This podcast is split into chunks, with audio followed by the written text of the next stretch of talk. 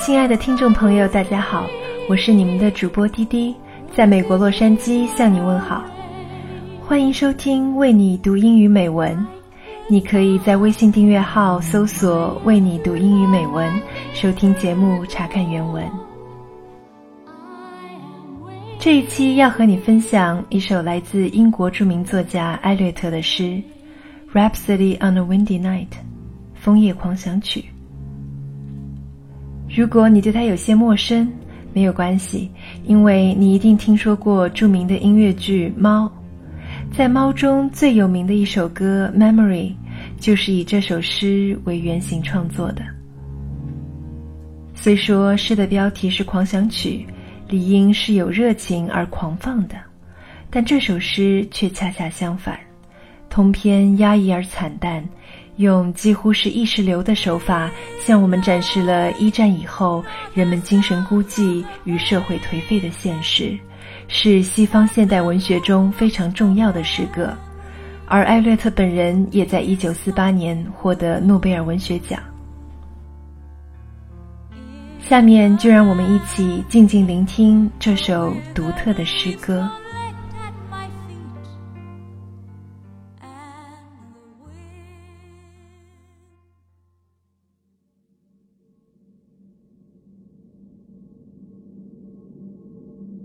Rhapsody on a Windy Night by T.S. Eliot.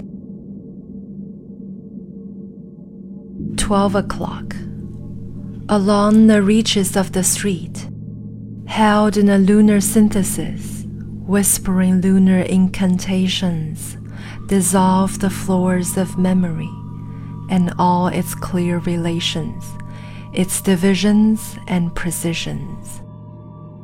Every street lamp that I pass beats like a fatalistic drum. And through the spaces of the dark, Midnight shakes the memory as a madman shakes a dead geranium. Half past one. The street lamp sputtered. The street lamp muttered.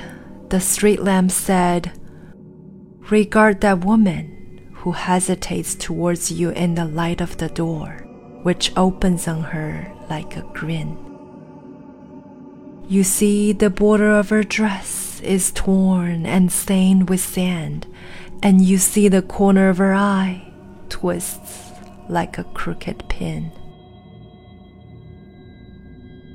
The memory throws up high and dry a crowd of twisted things. A twisted branch upon the beach, eaten smooth and polished, as if the world gave up the secret of its skeleton, stiff and white.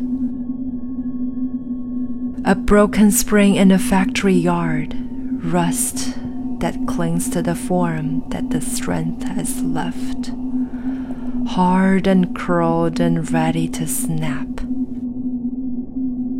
Half past two. The street lamp said, Remark the cat which flattens itself in the gutter slips out its tongue and devours a morsel of rancid butter. So the hand of a child, automatic, slipped out and pocketed a toy that was running along the quay. I could see nothing behind that child's eye. I have seen eyes in the street trying to peer through lighted shutters, and a crab one afternoon in the pool, an old crab with barnacles on his back, gripped the end of a stick which I held him. Half past three. The lamb sputtered, the lamb muttered in the dark, the lamp hummed. Regard the moon La lune gakta kun kun. She winks a feeble eye. She smiles in the corners. She smooths the hair of the grass. The moon has lost her memory. A washed out smallpox cracks her face. Her hand twists a paper rose that smells of dust and old cologne. She's alone with all the old nocturnal smells that cross and cross across her brain. The reminiscence comes of sunless dry geraniums and dust in crevices, smells of chestnuts in the streets, and female smells in shuttered rooms, and cigarettes in corridors, and cocktail smells in bars. The lamp said, Four o'clock. Here is the number on the door. Memory. You have the key. The little lamp spreads a ring on the stair. Mount. The bed is open. The toothbrush hangs on the wall. Put your shoes at the door. Sleep. Prepare for life.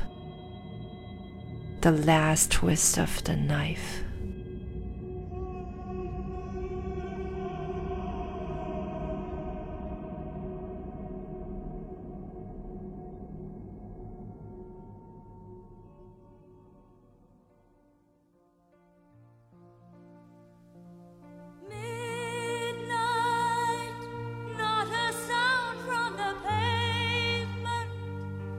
今天的诗作就为你读到这里。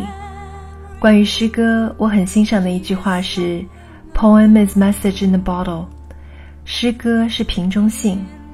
当作者写完时，他就已经把纸条放在了瓶子里，任瓶子漂洋过海来到你的身边。当你打开时，你所能做的仅仅是揣摩，并用自己的生活感悟和体验来诠释纸条的意思。希望你也从今天的这首诗里感受到一点什么。感谢你收听今天的节目，我是滴滴，我们下期再见。